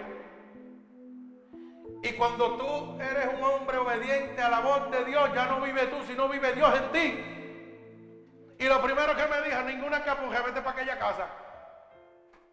Y nos metimos en una casa con hermano bebé. ¿Y sabe qué pasó? Y hermano, pegamos a orar por una persona y llegaron los demonios y tuvimos una pelea de demonios allí, que eso fue. Y como los demonios estaban perdiendo la batalla, ¿sabe qué pasó? Mandaron una legión de demonios. Y el Señor me dice, mira para atrás. Y cuando yo miro para atrás, lo que veo es una caballería de demonios que venían para dentro de la casa a destruirnos a nosotros. ¿Mm? ¿Y sabe qué pasó? Que el jefe de los jefes los cogió uno a uno y le dio contra el piso todito. Pero estuvimos horas peleando con demonios y salimos a buscar una arca Y cuando llegué a casa tenía otros demonios allí prendidos. Porque estaba la mujer prendida, la, sobrina prendida, la, la, estaban todos como demonios. ¿Ah? Pero con eso no podía pelear. Pero como la Biblia dice que la verdad nos hace libres, pues le dije lo que había pasado y se calmaron las aguas. Hermano, desde las 9 de la mañana a las 10 de la noche es cosa seria. ¿Ah? Al otro día tuve que llevarla a comer las alcapujas, pero se montaron. Ahora dijeron, no, yo me voy con ustedes por cualquier cosa. Y yo le digo esto, hermano, porque es para que usted entienda lo que es el caminar con Dios, lo que es ser obediente a Dios. O sea, tú no, tú no, ya no vives tú, dice la palabra. Vive Él en ti, vas a hacer lo que Él diga. Tú puedes planear una cosa y Dios tiene otra planeada. Y se acabó. Hermano, había una persona en una cama, grave. Dios la levantó. Pero como Dios estaba enojado porque estaba levantando a esa persona, mandó toda esa legión de demonios. Y eso fue un, eso fue, mire, eso seria. Eso era el demonio entrando, pero por ahí mismo entraba y por ahí mismo salía. Y eso fue pelea de horas. Llegamos a las 10 de la noche. Multiplique las horas, ¿cuántas horas son? 13 horas. Así que dígame usted. Hay veces que la gente se cree que esto es un juego. Ser pastor no es fácil, hermano. Ser un hombre verdaderamente hombre de Dios, entregado a Dios, no es fácil. Pero es gozoso, de verdad. Porque ver la satisfacción de aquel enfermo levantarse, ver la liberación de todos esos demonios saliendo, olvídese de eso, hermano. ¿Usted sabe lo que Dios me enseñó? A seguir confiando en Él totalmente. Y le doy este testimonio para que usted confíe totalmente en Dios. Para que cuando Dios le hable como le habló a viuda, obedezca. Para que cuando Dios le hable como le habló a Elías, usted obedezca. Y pueda ver la gloria de Dios en su vida. Mi alma alaba al Señor. Bendito sea el santo nombre de mi Señor Jesucristo. Pero para eso, hermano, hay que matar esos cinco argumentos. Imagínense que yo le hubiera dicho a Dios, mira, mi mujer y mi cuñada están esperando las alcapugias. Yo no voy a libertar ninguno demonios. Que se muera el enfermo. Buena excusa, ¿verdad? ¿Dónde estuviera yo ahora? Ay, santo. No me hubiera sacado de la muerte tantas veces.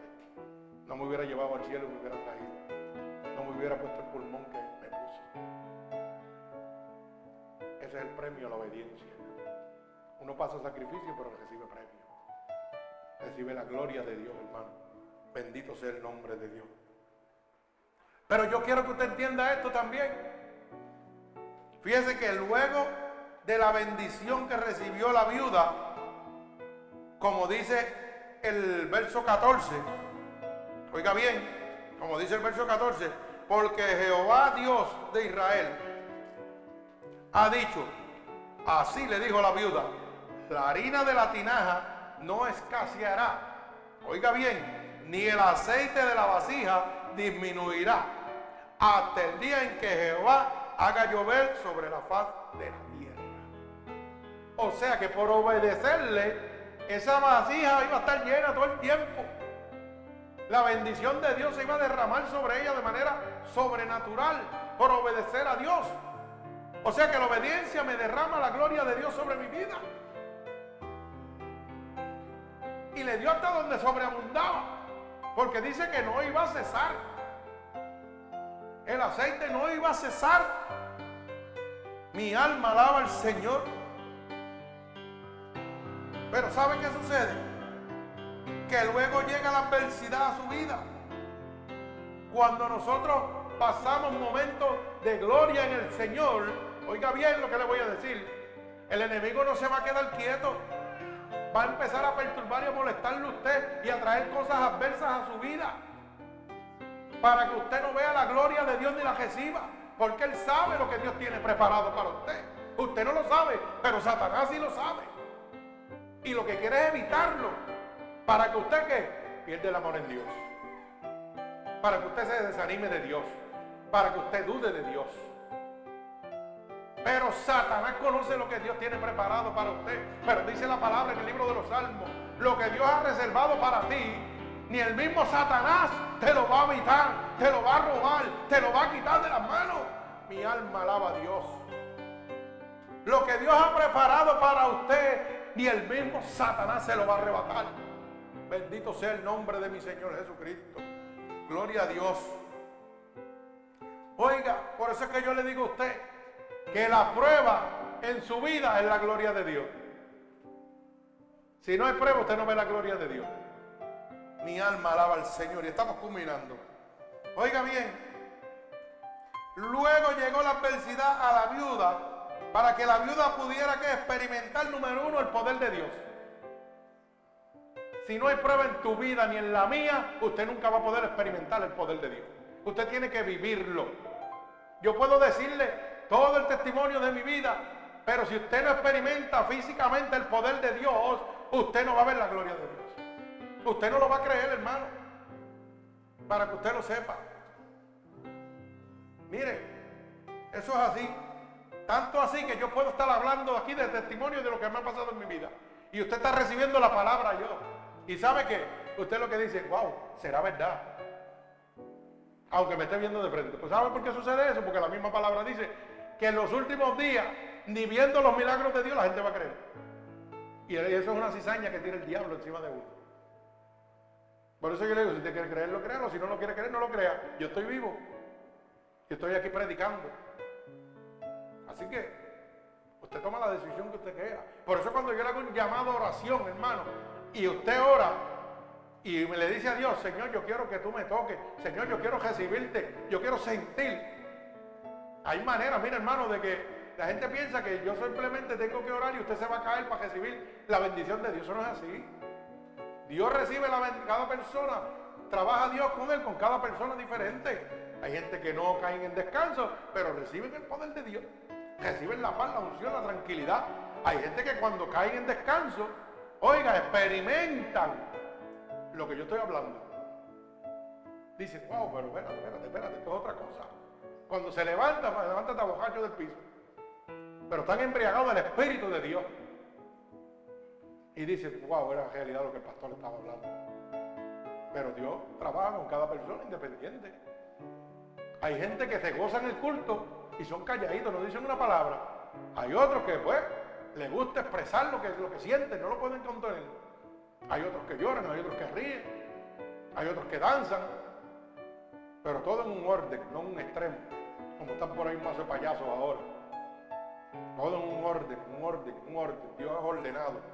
Mi alma alaba al Señor. Así que la prueba nos hace experimentar el poder de Dios. Y fíjese que nos hace reconocer y declarar que la palabra de Dios es verdadera y se cumple. Y esto lo vemos en el verso 24. Mire lo que dice la viuda. Oiga bien. Dice, entonces la mujer le dijo a Elías, ahora conozco que tú eres varón de Dios.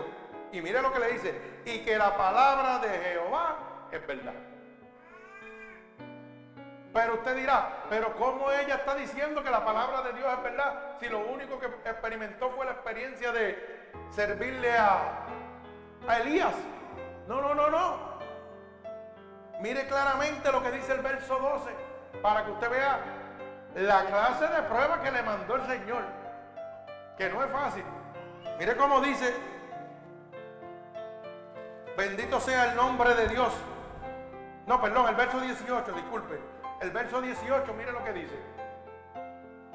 Y ella dijo a Elías, ¿qué tengo yo contigo, varón de Dios?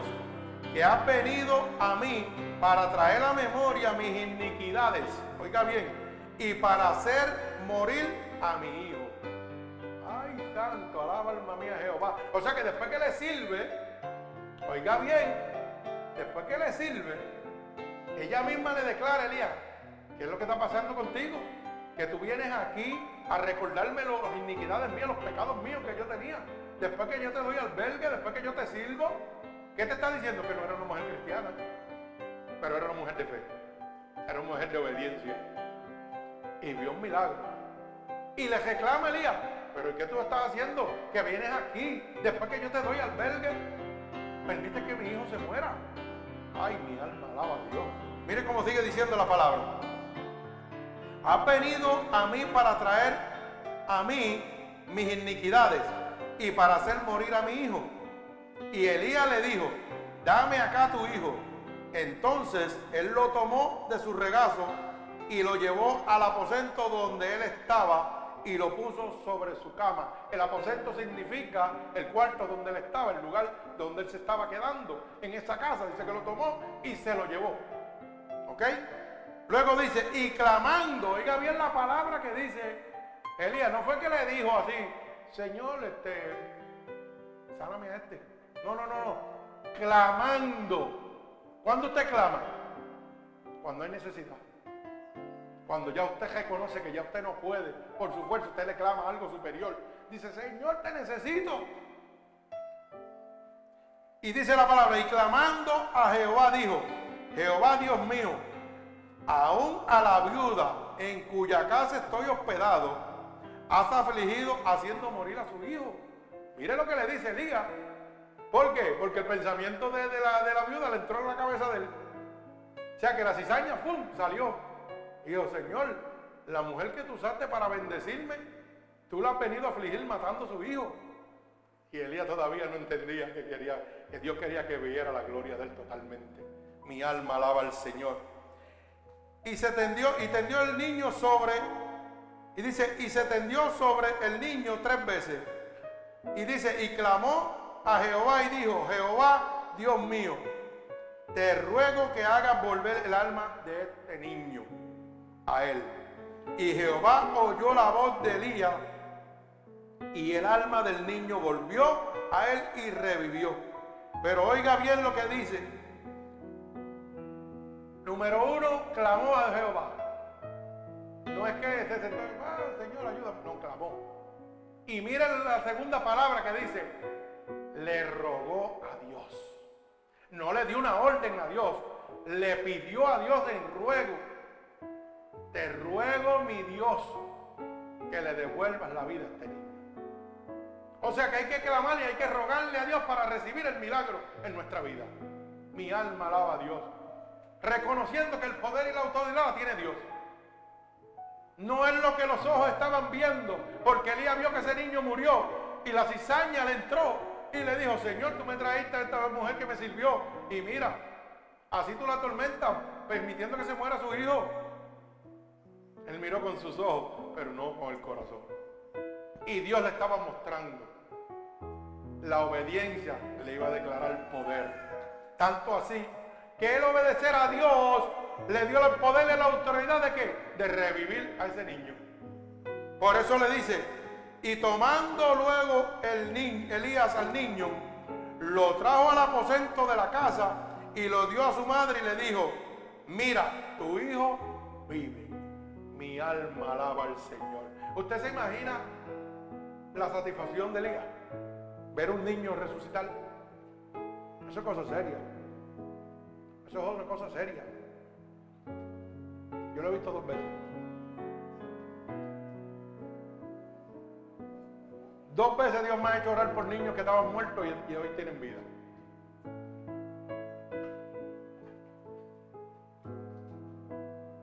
¿Usted sabe qué significa eso, hermano? Que la obediencia te entrega el poder de Dios. Que la obediencia a Dios te hace descansar totalmente en Él. Que la obediencia a Dios te entra a un mundo sobrenatural donde todo es imposible para el hombre, pero posible para Dios. Mi alma alaba al Señor. Que la obediencia te muestra que todo lo puedes en Cristo, que es el que te da la fortaleza y el poder. Mi alma alaba al que vive y reina. Gloria a Dios. Por eso es que yo digo, hermano, que el verdadero desafío prueba la calidad de tu creencia y revela quién tú eres. Cuando tú estás en medio de la prueba, oiga, ¿sabe qué? Prueba la calidad de lo que tú crees en Dios. En medio de la prueba es que yo sé si yo creo en Dios o no creo de verdad. ¿Y sabe qué hace? Le dice al mundo entero que me está mirando con sus ojos quién realmente es el pastor. Si es pastor de palabra o es pastor de obediencia y está viviendo lo que está predicando. Mi alma alaba al Señor, gloria a Dios. Por eso la Biblia dice en el libro de Mateo capítulo 7 verso 15 y culmino que los frutos del Espíritu hablarán de ti. Tú me puedes decir que conoces la Biblia de la Laceta, que tu pastor es el mejor, pero cuando yo te oiga decir las primeras palabras, yo sé quién eres tú. Yo sé en qué condición tú te encuentras. ¿Tú sabes por qué? Porque hay una cosa que se llama revelación de espíritu, discernimiento del Espíritu Santo. ¿Qué es lo que recibió Elías? ¿Qué es lo que recibió la viuda? Dios le habló, le dijo, viene fulano. Así mismo Dios me dice, ¿sabe qué? Aquel viene con un ñe, ñe, ñe. Déjalo que se lo crea. Pero no te preocupes que yo sé lo que está haciendo. Y usted vieron de mí, me habla y yo lo miro. Y yo le hablo. Pero usted no me está engañando. ¿Usted sabe por qué? Porque la bicicleta mía no vino sin manubrio. Apréndase eso. Alaba, Sofía, si puede. La bicicleta de este pastor tiene un buen manubrio. No vino sin él. ¿Sabe lo que significa eso? Que no me puedo coger de tonto. Porque hay uno que me habla. Hay uno que me guía. Y hay uno que me dice, cuídate por aquí y vete por allá. Hay veces que usted dice, pastor, pero usted sabe que lo están cogiendo de sangre. ¿No se te cree tú? Yo estoy bajo la voluntad de Dios. No te preocupes, mira, no te preocupes, déjatelo a Dios. Yo tengo que caminar por donde Dios me diga, aunque no me guste. Aunque tenga que pasar suplicio. ¿Sabe por qué? Porque es crecimiento mío y tal vez salvación del otro. Ay, Sofía, si puede, alaba. Así que cuando usted crea que lo están cogiendo, mire, gócese en el Señor. Haga el bien y no mire a quién. Iré para adelante y olvídese de gesto. Mi alma alaba al Señor. Así que hermano, culmino con esto. Si quieres la gloria de Dios, sé obediente. Cuando Dios te diga que haga algo, oiga, haga. No esperando ver lo que va a suceder. Hágalo aunque no lo vea. Porque es que Dios tiene preparado algo que usted no está viendo. Pero sí el enemigo de las almas lo está viendo. Y no quiere que usted reciba la gloria de Dios en su vida. Acuérdese que esto es solo para vencedores. Los valientes arrebatan el reino de Dios. Dice que son muchos los llamados, pero ¿qué? Poquitos los escogidos. Así que siéntase gozoso que usted es parte de ese pueblo de Dios. Usted es parte del pueblo de Dios, de ese remanente fiel. Y dice la palabra claramente que en los últimos días, en los últimos días que es lo que estamos viviendo, hermano, vendrán atribulaciones, pero confía en Jehová porque Él ha vencido. Y si eres con Él, eres más que vencedor. En el mundo tendrás aflicciones, pero confía porque yo he vencido al mundo. Y si tú eres conmigo, eres más que vencedor. No importa lo que esté pasando, hermano, cosas en el Señor. Que humanamente nuestro cuerpo, nuestro corazón se aflige, claro que es normal. ¿Usted sabe por qué? Porque Dios lloró. Cuando su amigo Lázaro murió, sabiendo él que lo iba a resucitar, las lágrimas le bajaron. Y no solo las lágrimas, dije que se compuso, que fue un llanto terrible, dice que fue un dolor inmenso. ¿El que sentía? Dios sabiendo que como quiera lo iba a levantar. Entonces, como yo no voy a llorar en medio de la necesidad? Si tengo que llorar, lloro, déjelo salir. Olvídese de eso. Y ya usted verá lo que Dios hace al ratito. Y, eso usted lo experimenta cuando se le muere una persona, hermano. Usted llora los primeros días, después no lo siente. Ya se acabó. Sí, ya se acabó. Ya él está por allá y tú estás por acá. Tú te recordarás. Porque si tú no lo vas a tú ahí toda la vida contigo. Pero no te duele como el día que te murió. Y si te duele, pues tienes que meterte con Dios porque la cosa está mal. ¿Sabes por qué? Porque la persona que se fue, si se fue con Cristo, está gozando de lo que es promesas de Dios. ¿Por qué yo voy a sufrir? Al revés, yo quisiera haber sido yo el que me hubiera ido. ¿Mm? Hermana, el pastor no estuviera bregando con estos cabezones, estuviera suavecito, en el gozo de Dios, enjugando toda lágrima, todo llanto. Ah, mire, como dice la palabra, y no va a haber más llanto ni más dolor, porque las primeras cosas pasaron. Dice que yo no me voy a acordar ni de los que estaban aquí. Usted sabe que cuando yo morí, fui al cielo, yo no me acordaba de ninguno, ni de mi mujer, ni de mis hijos, ni de nadie. Nada, por eso no quería venir para acá, porque yo no, para mí no existía más nada. Y eso es lo que hace Dios. Cuando tú estás allá arriba, mire, el que se queda sufriendo, el que está abajo, el que está allá arriba, dice, eso está en un gozo que fíjate, eso es terrible. Pero está en un gozo si se va con Cristo. Si no se va con Cristo, no va a estar en un gozo. Así que en este momento, hermano, si usted quiere ver la gloria de Dios, sea obediente a Dios. Y para ser obediente, hermano, en medio de su obediencia, ¿sabe lo que tiene que hacer? Pedir confirmación a Dios. Una, y tres veces. Porque el diablo se cuela y tira dardo. Y a veces tú te crees que, no, no, Señor, confírmame. Y Dios se va a encargar de confirmarte. Así que gózase en el Señor, hermano oyente. Si usted quiere recibir la gloria de Dios, hermano, lo que tiene que ser obediente. Y la primera obediencia que tiene que tener a su vida es aceptar a Cristo como su único y exclusivo Salvador, para que pueda recibir la gloria de Dios. Así que en este momento, repita conmigo todo aquel que quiera recibir la gloria de Dios en su vida. Señor, en este momento me he dado cuenta, Padre, de que la desobediencia me tenía totalmente apartado de ti. Por eso te pido perdón en este momento por todos los pecados que he cometido en conciencia o inconscientemente. He oído que tu palabra dice que si yo declaro con mi boca que tú eres mi Salvador, yo seré salvo. Y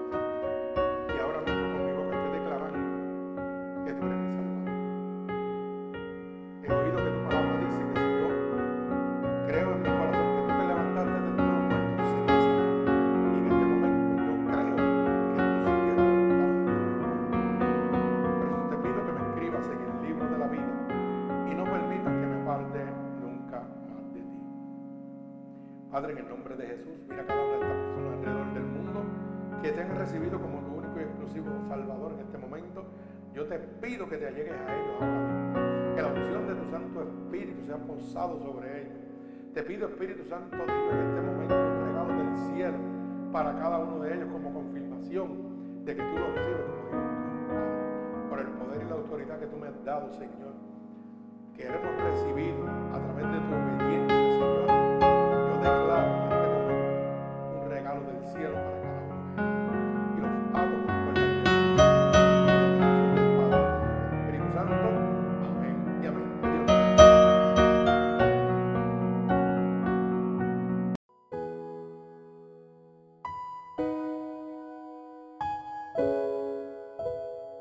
Así que hermanos oyentes, si esta predicación ha sido de bendición para ustedes, puede dejársela gratuitamente a cualquier oyente, amigo, familiar, a través de unidos por Cristo 7.witsite.com, diagonal MUPC, donde recibe la verdadera palabra de Dios gratuitamente. Recuerde, domingo a las 8, miércoles y viernes a las 8 para la gloria de Dios.